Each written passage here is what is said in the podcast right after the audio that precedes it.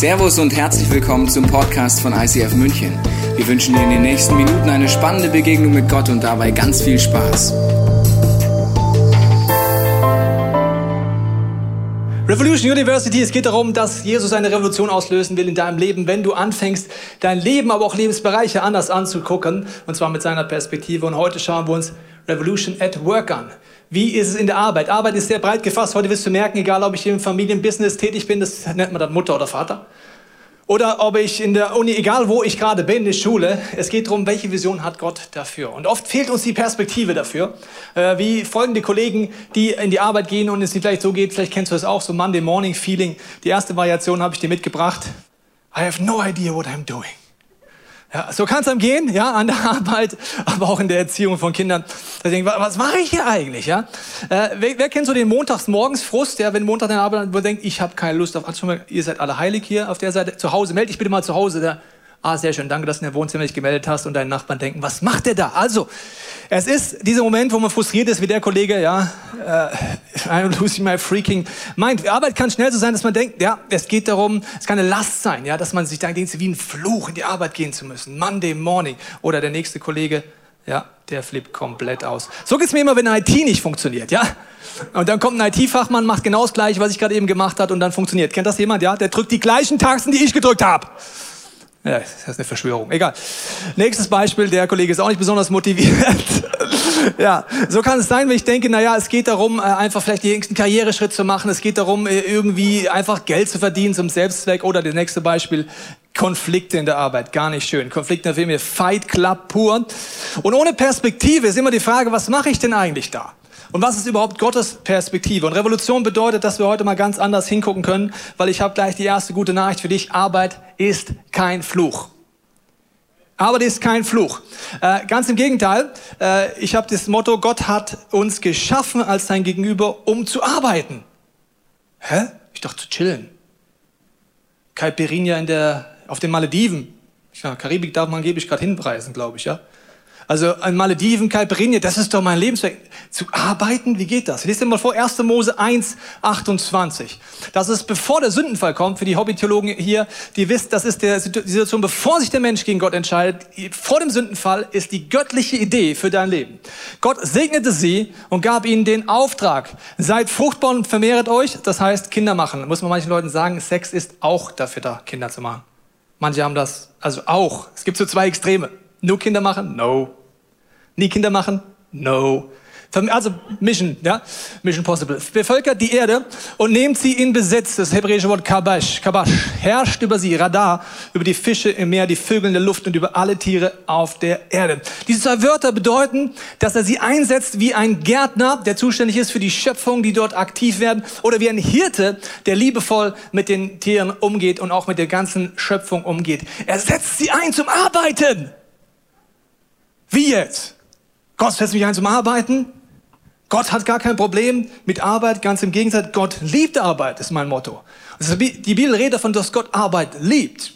Es gibt einen Aspekt, den wir verloren haben und deswegen hassen wir oft Arbeit. Aber wenn wir eine göttliche Perspektive haben, entdecken wir, man entwickelt sich auf der Arbeit. Ja? Das ist da, wo ich meine Gaben einpräge, da, wo der Charakter geschliffen wird. Das ist nicht, wenn ich vor meinem Fernseher hocke und Chips esse. Er ist auf der Arbeitsstelle, wo Dinge nicht so laufen, wie ich es gerade möchte. Oder in der Schule oder in der Uni, wo es vielleicht schwierig ist. Oder ich auf einmal mit meinem, mit meinem Glauben konfrontiert bin. Man baut Beziehungen auf und lernt Geduld. Oha, in der Arbeit spätestens lernst du Geduld. Und wenn du Kinder hast, dann richtig. Also, das ist dann Champions League in Geduld lernen. Man lernt neue Dinge, man übt Kabasch und Radar ein, Arbeit nimmt, der Sünd, äh, nimmt äh, dämmt Sünde ein. Die Bibel sagt, Müßiggang ist allerlaster Anfang. Also wenn ich nichts tue, rumhänge, komme ich auf die dümmsten Ideen, was man noch machen kann. Man lernt zu denen. Es gibt eine Situation, wo etwas Schräges reinkommt in Arbeit. Das ist der Sündenfall. Was passiert dort? Der Mensch entscheidet sich, gegen Gott zu rebellieren. Entscheidet sich, was wir auch immer wieder tun, die Vision zu verlieren. Wer sind wir eigentlich? Als geliebte Söhne und Tochter Gottes. Wer ist Gott eigentlich? Und warum bin ich auf der Erde? Und wenn das im Sündenfall verloren geht, geht alles den Bach runter und Arbeit wird komisch. Arbeit wird auf einmal etwas zum Selbstzweck. Ich arbeite, um Geld zu verdienen oder ich arbeite, um Anerkennung zu kriegen. Das ist etwas, was jeder in diesem Raum und zu Hause kennt, spätestens dann, wenn du arbeitslos bist. Vielleicht bist du gerade im Lockdown und sitzt zu Hause. Im Moment in Corona gibt es gefühlt zwei Extreme, nichts dazwischen oft. Es gibt die, die viel zu viel arbeiten und viel schneller arbeiten. Also in meinem Leben, durch die ganzen Online-Calls und so weiter, so schnell, ich habe nicht mal Zeit auf Toilette manchmal zu gehen. Das Gute ist bei Online-Calls, du kannst Licht und Ton und Bild ausmachen und gehen kacken, während du Online... War jemand, hat es jemand schon mal gemacht? Woo! Andi, I love you. Ja, ich habe es auch schon gemacht, aber wichtig ist Ton und Bild aus, verstehst du? Früher konnte ich wenigstens mal kacken gehen, aber jetzt online. Es, es, es, gibt die Leute, die viel mehr arbeiten. Es gibt die Leute, die viel zu wenig arbeiten, weil sie im Lockdown sind. Manche sagen, sie haben die Zeit ihres Lebens. Das sind tendenziell die, denen die Firma nicht gehört. Oder?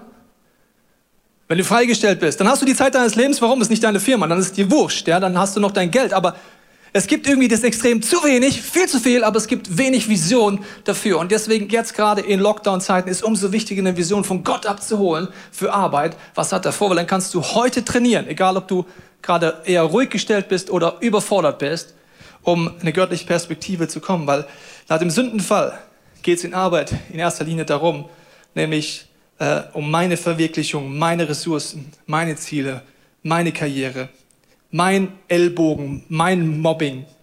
Und wir schauen uns mal, wenn du Notizen machst, Epheser 6 an. Vers 5 bis 9 kannst du mitlesen. Eine der zentralsten Bibelstellen, um eine Vision zu bekommen, die göttlich ist, für Arbeit. Also, wir fangen mal an zu lesen. Dort heißt es folgendermaßen, Epheserbrief. Ihr Sklaven, ja, also das damals gab Sklaven, gibt es heute nicht mehr. Auch wenn du dich manchmal so fühlst als Arbeitnehmer. Aber jetzt geht es darum, wir fangen mit einem ganz krassen Beispiel an mit Sklaven. Und dann kannst du es übertragen auf dein Lebensweg. Gehorcht euren irdischen Herren, ehrt und achtet sie. Ja, aber mein Chef ist blöd. Da steht nicht, ob der Chef gut ist. Als Sklave hast du tendenziell nicht so einen guten Chef gehabt, weil du warst Sklave, verstehst du? Hier steht nicht, aber meine Arbeitskollegen haben eine blöde Kultur. Und deswegen, da steht nichts davon. Da steht einfach nur, dass du hier den Vorgesetzten ernst. Dient ihnen so aufrichtig, als würdet ihr Christus selbst dienen? Wie jetzt? Ich arbeite doch für einen Automobilkonzern. Ich arbeite doch nicht für Jesus. Ja, wir haben Kinder. Ich windel, tu Windeln wechseln, aber das mache ich doch, damit das, der Popo nicht entzündet wird. Also ich mache das doch nicht für Jesus. Ich stehe doch nicht am Bankschalter für Jesus. Ich stehe am Bankschalter für das Unternehmen. Entscheidender Punkt. Wenn wir das verinnerlichen, gehst du komplett anders in die Arbeit. Du gehst nicht wegen deinem Chef in die Arbeit, du gehst nicht wegen Geld in die Arbeit, du gehst nicht wegen Karriere in die Arbeit, du gehst nicht wegen deinen Kollegen in die Arbeit, du gehst in die Arbeit, weil du einen Chef hast und der ist Gott. Das verändert alles in deinem Leben. Tut es nicht vor ihren Augen. Ah. Kennt das noch jemand von euch? Ich, kenne, ich nenne es die Opfer AG oder der Opferclub. Ja? Wenn du Mitglied werden willst, ich habe heute Mitgliedsanträge dabei, kannst jederzeit unterschreiben. Das ist so Momente, wo du dich als Opfer fühlst. Kennt ihr, ist jemand noch im Opferclub außer mir schon Mitglied? Paar, ja? Sehr schön. Danke. Wenn nicht, ihr könnt gleich alle Mitglied werden. Kein Problem. Wie geht das? Im Opferclub denkt man, keiner sieht, was ich tue. Niemand sagt mir Danke. Für wen tue ich denn meinen Hintern aufreißen? So, ist egal, ob du im Familienbusiness bist, ob du in der Schule bist, egal wo du bist, dann bist du irgendwann in der Opfer, im Opferclub GmbH, ja, in dieser Mitgliedschaft. So, weißt du, was meine Frau mir immer spiegelt, wenn ich wieder Opfer bin? Dann stellt sie mir nur eine Frage. Äh, Tobias, Frage, für wen machst du es eigentlich? Bumm, Schachmatt. Machst du es für die Anerkennung der Leute, für Applaus, dass jemand dir dankbar ist als Pastor oder machst du es für Jesus? Ja, eigentlich für Jesus hat das gesehen, als keiner gesehen hat, sieht er das, was in verschlossenen Türen ist und sagt er nicht, wenn der Kleinen treu ist, den setzt er über viel, ja, einschauen.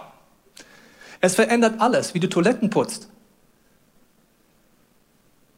Ich mache die Toilette nicht sauber wegen dir, ich mache sie sauber für Gott. Ich bin in einer Einstellung unterwegs. Und für, ihr macht es nicht für Anerkennung, Leistungsdruck und so. Ihr sollt vielmehr als Diener von Christus bereitwillig und gern den Willen Gottes erfüllen. Was ist der Wille Gottes? Das müssen wir uns genauer angucken arbeitet mit Freude als Christen, die nicht den Menschen dienen, not, sondern dem Herrn. Okay, diese Bibelstelle verändert im Endeffekt, wie wir eigentlich Arbeit sehen können, wenn wir das wollen, weil wir eine Würde haben. Wenn ich weiß, wer ich bin und für wen ich arbeite, verändert das alles. Wer ich bin und für wen ich arbeite. Wenn du Gott kennst, bist du ein Sohn, eine Tochter Gottes und du hast eine unfassbare Würde. Das ist so, wenn du in ein Restaurant gehst. Ich hoffe, dass sie bald wieder offen sind, weil ich will mal wieder essen gehen. Ich hoffe, dass unsere Gastronomiefreunde wieder aufmachen.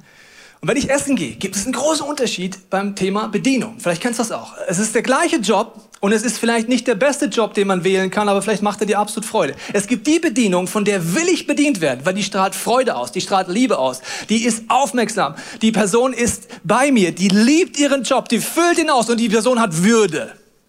Von der will ich bedient werden. Es ist kein äh, schlechter Job oder irgendwas, sondern es ist ein guter Job. Es ist genauso wie der Chefkoch, wenn du mal in einem edlen Restaurant warst. Ich war einmal eingeladen im edlen Restaurant. Weißt du, was das höchste der Gefühle ist? Wenn der Chefkoch an deinen Tisch kommt. Dann hast du es geschafft.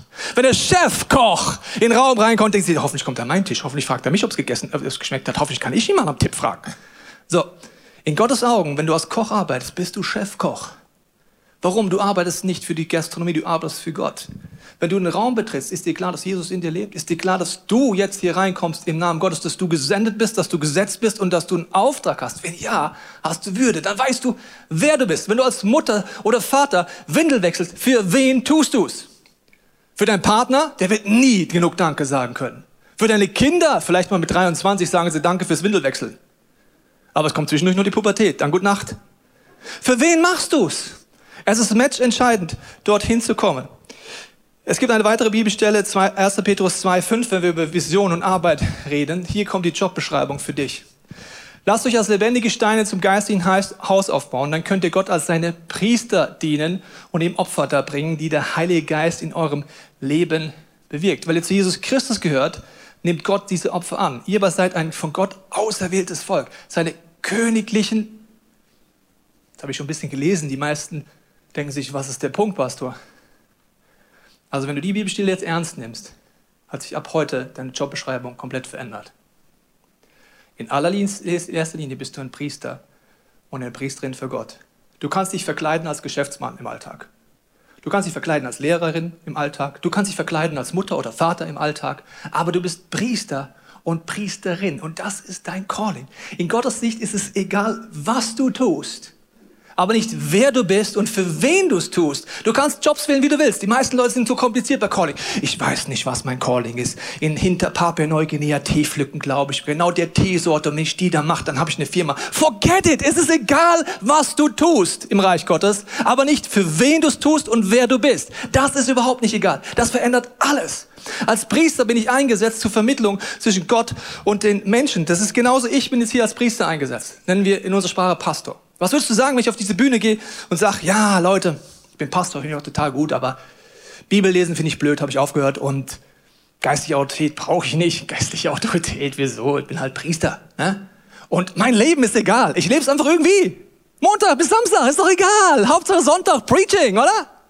Ja, alle nicken, alles super, super Preacher, ja, super Pastor, alles super. Wir sagen, so goes it not. In deinem Alltag, Pastor, da kommt das Ganze her, dass du Priester bist, dein Lebensstil, dass du in der Bibel liest, dass du deine geistige Autorität kennst, dass du deine Identität kennst, dass du die geistige Dimension kennst, würdest du sagen, das ist ja logisch, ist ja die Jobbeschreibung von einem Pastor. Jetzt kommt das Problem, you are a Pastor. Wie jetzt? Das würde ja bedeuten, dass es überhaupt nicht egal ist, ob ich zum Beispiel in die Revolution University reingehe und explore und get free und impact in meinem Leben lebe. Das würde bedeuten, dass das das Allerwichtigste wäre, egal in welchem Bereich Gott mich haben will. Und je früher du die Entscheidung triffst, umso besser, möglichst bevor du in den Beruf einsteigst. Vielleicht bist du schon eingestiegen im Beruf, vielleicht bist du schon in Rente. Es ist nie zu spät, diese Entscheidung zu treffen, aber wichtig ist, sie zu treffen. Deswegen schauen wir uns mal verschiedene Bereiche an. Ähm, es gibt äh, viele Bereiche, aber wir haben als Kirche die Idee Church Without Walls. In der Mitte ist hier Kirche und äh, Gemeinde. Und wir sehen den Auftrag laut Epheserbrief darin, die Leute auszurüsten. Also jeder, der unsere Kirche online oder vor Ort gehört, auszurüsten für was? Für einen Dienst in der Gesellschaft, wo sie sind. Es gibt dort auf der einen Seite Medizin und Soziales, es gibt Medien, Kunst und Unterhaltung, Familie. Es gibt Politik und Staat, Wirtschaft und Finanzen, Bildung und Erziehung, Sport und Fitness. Und in diesen Bereichen ist im Endeffekt die Gesellschaft drunter angesiedelt. Und unser Wunsch ist, dass du ready bist, als Priesterinnen und Priester an diesen Orten einen Unterschied zu machen. Schauen wir uns mal Wirtschaft und Finanzen an.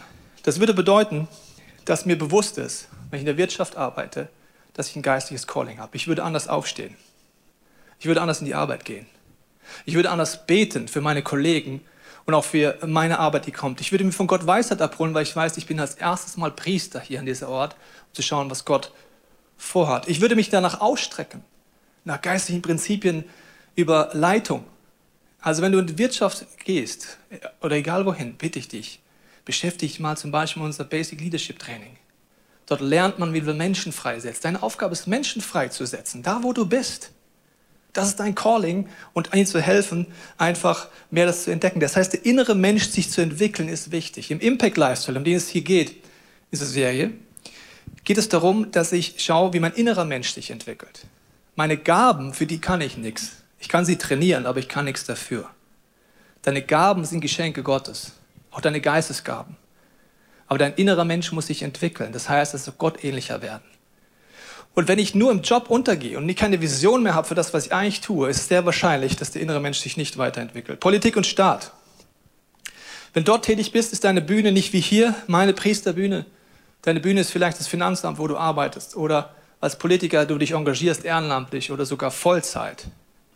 Das bedeutet, dass ich wie Daniel im ersten Teil der Bibel, wir haben gerade die Bibelstelle gelesen, im Worship, mir bewusst ist, ich bin gesetzt von Gott, ich bin eingesetzt. Josef, er war in Politik und Staat einer der führenden Männer, aber wie ist er dorthin gekommen? Durch Karriere?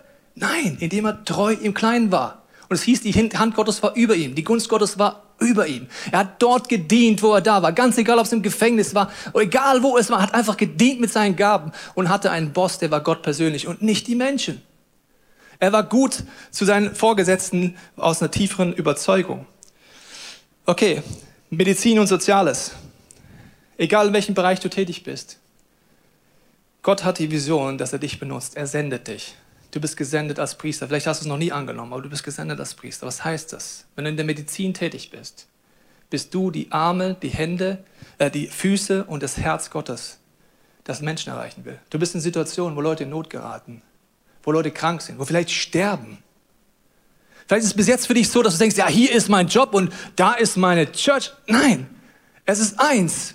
Deswegen haben wir nächste Woche Learning Communities Dienstag und Donnerstag. Für alle diese Bereiche. Weil wenn du in der Medizin arbeitest, dann hast du bestimmt mal eine Frage, was mache ich denn, wenn jemand stirbt und ich offiziell nicht missionieren darf? Der stirbt jetzt. Was mache ich jetzt? Wenn wir die Fragen nicht stellen, verpassen wir unser Calling. Merkst du das? Dann bin ich zwar da, aber ich habe vielleicht nicht die Kraft oder die Liebe. Ethik hat dann was damit zu tun, mit Tod, mit Leid. Wenn du im Sozialen arbeitest, Gott sendet dich vielleicht als Sozialarbeiter in die schwierigsten Situationen. Vielleicht arbeitest du in einem Jugendzentrum und du siehst das Leid in Familien. Vielleicht wirst du sogar reingeschickt in die Familien. Und jetzt ist Gott derjenige, der sagt, darf ich dich senden? Bist du ready? Hörst du auf meine Stimme, wenn du in der Familie bist? Bist dir klar, dass Gott die Not schon längst sieht und dich nutzen will? Wenn ja, gehst du an an den Tag. Du betest anders. Du liest anders die Bibel. Du sagst, Gott, hier bin ich. Ich bin heute gekommen, dir einen Weckruf mitzubringen. Ich will dich überhaupt nicht anklagen. Ganz im Gegenteil. Aber ich will, dass wir aufwachen. Weil wenn wir unser Calling nicht leben so, werden wir es eines Tages 100% bereuen. Und wir verpassen das, was Gott vorhat. Das ist wie eine Krankenschwester aus der Kirche, die auf einer Corona-Station arbeitet, wo sehr viele alte Leute sind und die stirbt einer nach dem anderen gerade. Sie hat sich mit diesem Thema auseinandergesetzt und hat gesagt, Jesus, was soll ich machen? Die sterben, einer nach dem anderen. Dann hat sie gesagt, okay, Jesus, ich gehe jetzt ab heute jeden Tag rein. Ich bete für die Station, meine Kollegen. Die Leute, die schon im Koma liegen und sich schon verabschieden, nehme ich ab und zu die Hand und bete einfach für sie. Das ist ihre Antwort gewesen. Seitdem geht sie anders in die Arbeit. Medien, Unterhaltung, Kunst. Meinungsbildung über Kunst, über Medien. Wenn du das verstehst, wirst du, wenn du zum Glauben kommst, nicht denken, ja, was wird man als Christ? Pastor, Worshipleiter, ja, vielleicht noch ein sozialer Beruf. Nee, was ist dein Calling? Wenn du dort berufen bist, ist aber wichtig zu überlegen, wie gehe ich dort rein? Wie habe ich mein Mindset? Wie sorge ich dafür, dass ich für Werte stehe? Kennst du Filme, wo du danach weinst und merkst, jetzt ist ein göttlicher Wert getroffen worden und dass ich missioniert wurde? Ich habe letztens einen Film geguckt, dann habe ich gedacht, boah, der hat mich berührt. Der war so für Familie, für göttliche Werte. Ich habe gleich mal den Regisseur geholt. Ein absolut cooler Film. Und dachte, boah, das ist genial. Davon brauchen wir mehr. Zeitungsartikel. Aber wie mache ich mich ready? Am besten, bevor ich dort reingehe, in dieses Haifischbecken, dass ich sage, ich bin gesendet. Ich kenne mich in der geistigen Dimension aus. Oder Bildung und Erziehung. Dann ist deine Bühne das Klassenzimmer oder die Uni oder der Kindergarten. Als ich noch Lehrer war, in der Hauptschule, habe ich das Gott sei Dank irgendwann verstanden. Dass es nicht meinen Job in der Kirche gibt und dann gibt es noch den Job, wo ich Geld verdiene. Das nennt man dann Lehrer. So, ich habe gemerkt, es ist genau gleich. Als ich dann aufgestanden bin, gesagt, jeden Tag in die Schule gegangen, ich habe gebetet für mein Klassenzimmer. Als Klassenlehrer habe ich gesagt, Jesus, du bist der Chef. Das heißt, es ist deine Klasse, es ist deine Atmosphäre. Heiliger Geist, wirke nur du. Ich habe gesagt, du sollst hier Raum haben. Ich bin ready, dass du wirkst. Da kommt eine Mutter zu mir, kurze Zeit später, und sagt zu mir Elterngespräch, Herr Teichen, was haben Sie mit meinem Kind gemacht? Ich so, oh, das ist kein guter Anfang meistens. so, was habe ich denn gemacht? Sagt sie, ja, meine Tochter ist bei Ihnen in der fünften Klasse und seit dem ersten Schuljahr will sie sich umbringen. Seit vier Jahren will sie sich umbringen, sie hasst Schule. Seit sie bei Ihnen in der Klasse ist, geht sie gerne in die Schule und irgendwie hat sie Selbstbewusstsein. Was haben Sie mit meiner Tochter gemacht? Sie sagt, ich habe für sie gebetet. Wie? Ja, ich bete einfach für die Klasse, ich bete für die Atmosphäre und dass Gottes Liebe hier ist und sie verändert. Dann sagst du, dann beten Sie bitte weiter. Jetzt sagst du, es nicht spektakulär, das ist spektakulär, es verändert alles, wie du es machst. Familie. Vielleicht ist deine Bühne das Kinderzimmer das Wohnzimmer. Ist dir bewusst, dass du in allererster Linie als Priesterin und Priester eingesetzt bist in der Familie? Das würde auch alles verändern. Wenn du irgendwann mal Kinder willst, meine sind hier jung im Raum oder zu Hause, das bedeutet, ich mache mich heute ready, weil weißt du, was das Schöne an Kindern ist? Kinder interessiert überhaupt nichts, was du weißt im Glauben. Es interessiert auch gar nichts, was du ihnen erzählst im Glauben. Das Einzige, was Kinder interessiert, ist, was lebst du im Glauben. Das ist challenging. So, das Wichtigste wäre zu Hause. Das verändert alles. Das heißt, ich würde beten für meine Kinder. Ich würde fast für meine Kinder, weil meine Kinder haben erstmal keinen Zugang zum Glauben. Sie haben nichts davon, dass ich mit dem Glauben lebe. Ich kann das nicht ICF Kids delegieren. Ich bin gesetzt. Das heißt, ich strecke mich heute nach aus, dass ich selber mit Gott lebe, in all meiner Unperfektion. Das bedeutet, wenn mein Kind abends im Bett liegt und mir eine Frage stellt über den Glauben, dann sage ich nicht, ja, Schatz, passt gerade nicht, der Besuch ist gerade da. Also es ist dramatisch, wir verpassen unser Calling. Weißt du warum? Ich würde sagen, der Besuch kann warten. Jetzt ist der Himmel offen, mein Kind hat jetzt die Frage gestellt. Das würdest du nie machen mit deinen Freunden, für die du betest und fastest und der dich irgendwann über den Glauben fragst, wirst du alles stehen und liegen lassen, was sagst, now is the time. Und bei unseren Kindern machen wir es nicht. Wir verpassen das Wichtigste im Endeffekt. Im schlechtesten Fall sagen wir eines Tages, ich war nie zu Hause, ich war nie präsent und schon gar nicht als Priester aktiv. Wie gesagt, ich bin hier für einen Weckruf für dich. Ja, ein paar sehen schon ein bisschen wacher auf, das freut mich sehr. Es geht darum, dass man das Calling annimmt und dort vorwärts geht. Und so ist es dann auch in anderen Bereichen wie Sport, Fitness und überall. Wir haben nächste Woche Dienstag und Donnerstag Learning Communities. Dienstag bin ich zum Beispiel bei Bildung, Erziehung, meine Frau Katrin Hensch bei Familie. Ganz viele tolle Sachen. Ich bitte dich, beschäftige dich damit, um dort Schritte zu gehen. Die Elisa wird uns jetzt mal mit reinnehmen in eine Story, was es bedeutet, wenn ich verstehe, dass Gott mein Boss ist, inwiefern sich da Dinge verändern können. Ja, vor heute einem Jahr ähm, hätte ich nie gedacht, dass ich hier beim ICF stehe, sondern ich war noch als Unternehmensberaterin unterwegs im Bereich ähm, Automobil und habe hier verschiedene Projekte geleitet. Und äh, so kurz um Ostern herum gab es diesen Moment, da habe ich meinen Arbeitsrechner aufgeklappt und wollte eine einfache E-Mail beantworten. Und ähm, ich habe so gemerkt, so völlig unkontrolliert, ich musste anfangen zu weinen.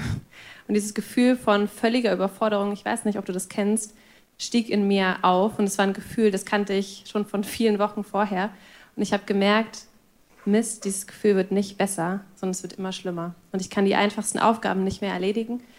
Was ich damals nicht wusste, ist, dass ich kurz vor einem Burnout stand. Und Gott hat mich dann rausgeholt und hat mich wie geparkt und hat mich sechs Monate in einen Prozess mit reingenommen, wo er mir gezeigt hat, was heißt das, wenn er mein Boss ist und wie sieht er mich als seinen Arbeitnehmer. Und da möchte ich dich jetzt in drei Punkte mit reinnehmen. Das erste ist, wenn Gott dein Chef ist, dann darfst du gesunde Grenzen setzen. Du darfst Nein sagen. Du darfst ein guter Verwalter von deiner Zeit sein, von deinen Ressourcen sein, von deinen Gaben sein. Und Gott ermutigt dich darin, dich ernst zu nehmen, auch in deinen Grenzen, weil jeder von uns hat die.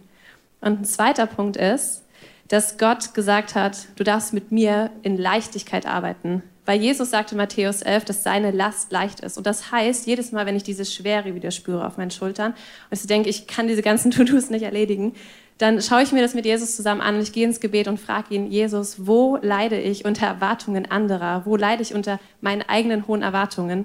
Und dann darf ich mich neu fokussieren und sagen, Jesus, was ist deine Erwartung an mich? Wo bist du gerade nicht im Fokus? Und ihn neu wieder in den Mittelpunkt zu stellen von meinem Job und von meiner Aufgabe. Und der dritte Punkt ist, mit Gott an der Seite zu arbeiten, heißt, auf deinen Job eine Ewigkeitsperspektive zu haben. Weil das, was wir hier tun, das ist nicht alles und dein Job ist nicht alles. Und ich darf dann immer aus meiner Aufgabe rauszoomen wie aus einer Vogelperspektive und sehe wieder das große Ganze. Und mein Job bekommt wieder den richtigen Stellenwert, weil es ist nicht die Nummer eins, sondern meine Beziehung zu Jesus. Und das sollte bei dir genauso sein. Jesus ist der Mittelpunkt und nicht dein Job. Und mit Gott zu arbeiten heißt, einen Chef zu haben, der dich sieht, der dich kennt und der dein Bestes will. Und meine Frage heute an dich ist, kannst du glauben, dass Gott dieser Chef für dich ist? Wow, vielen Dank. Es ist so krass, äh, wie Gott einfach einen Unterschied macht und wie Gott einen ja, in so einer Krise einfach anspricht, an die Hand nimmt und einfach zeigt, was ist gerade dran. Und äh, ich weiß nicht, wo du stehst. Ähm, ähm, das war eine Geschichte im Bereich der Überforderung. Ich möchte dich ganz kurz mal mit reinnehmen äh, bei mir, wo es um die Unterforderung ging.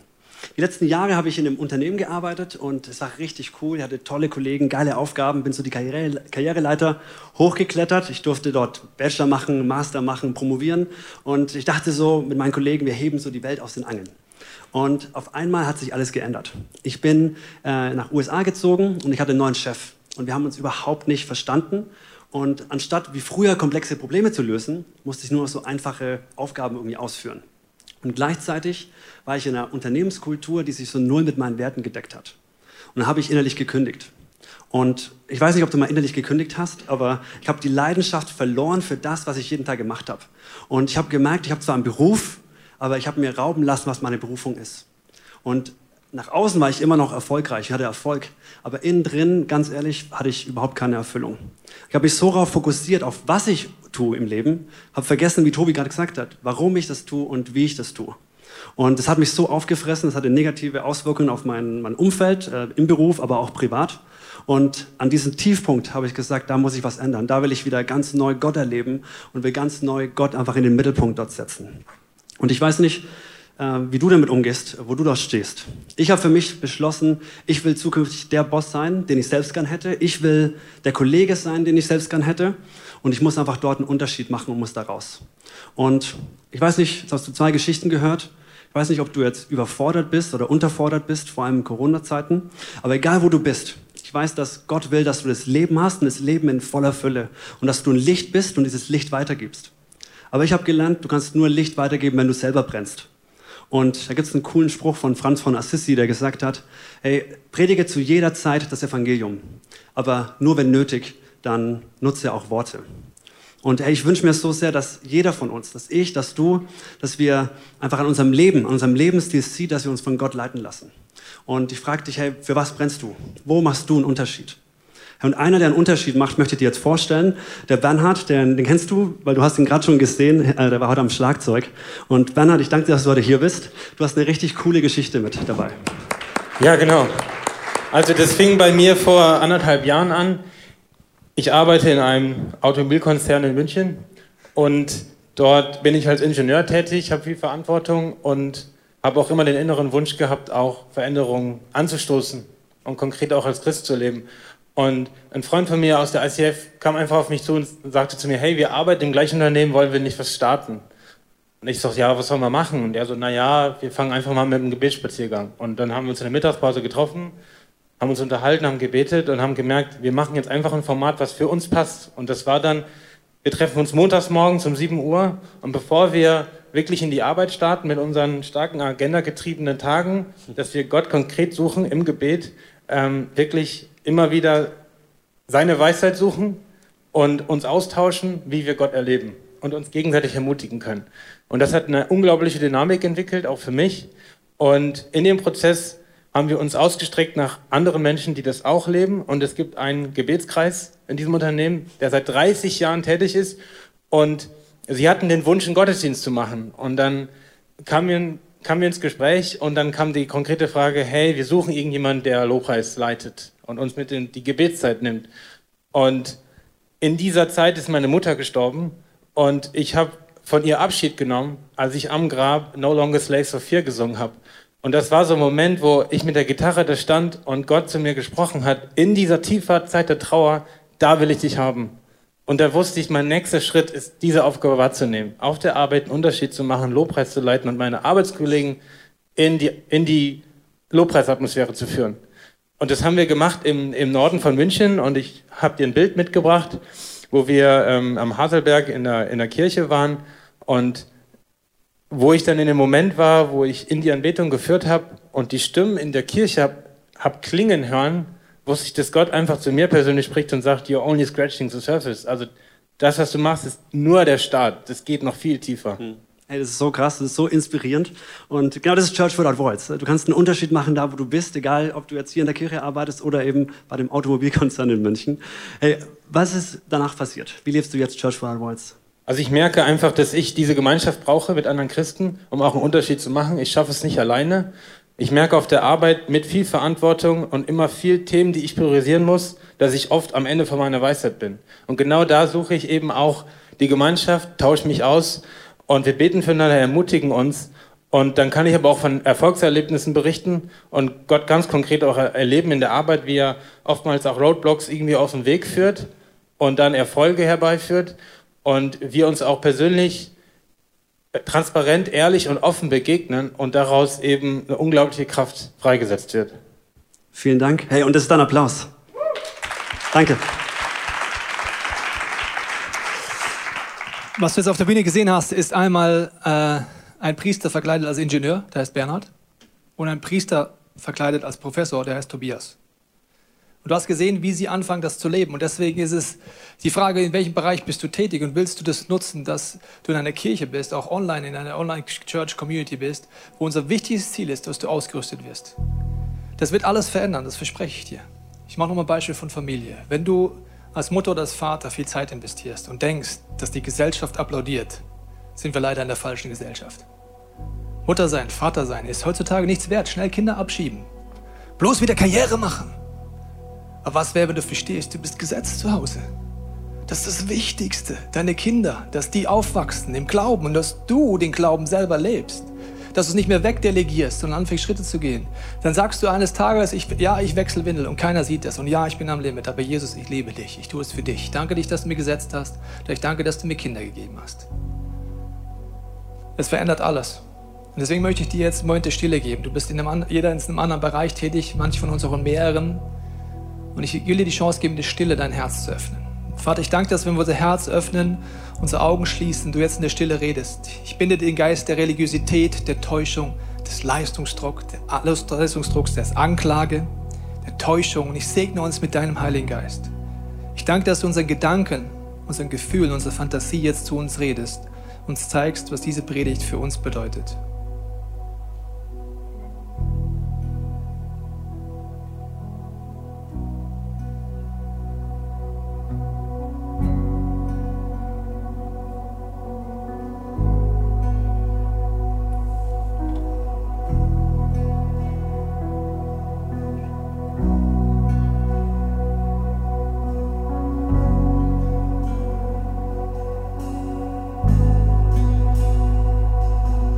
Jesus, ich danke dir für die Würde, die du uns zusprichst. Vielleicht merkst du, dass du Jesus noch nie in dein Leben eingeladen hast, aber jetzt in diesem Moment merkst, dass du eine Sehnsucht hast, dein Herz zu öffnen. Dann nutzt dieses nächste gesunde Gebet, um Jesus einzuladen in dein Leben. Wenn du mit Gott lebst, leg ihm doch einfach diese Bereiche hin, wo er dich reingesetzt hat schon.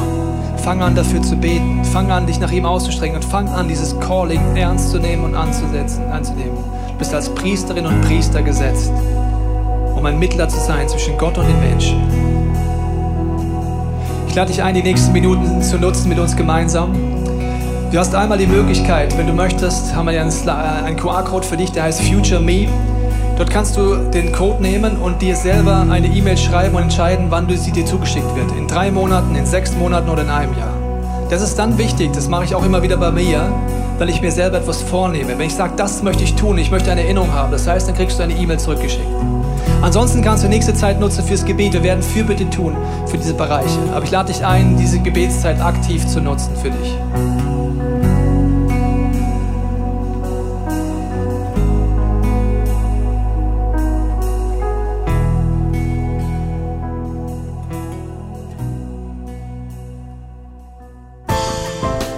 Hoffen, dass dir diese Predigt weitergeholfen hat. Wenn du Fragen hast, kannst du gerne an info at icf-moenchen.de mailen und weitere Informationen findest du auf unserer Homepage unter www.icf-moenchen.de.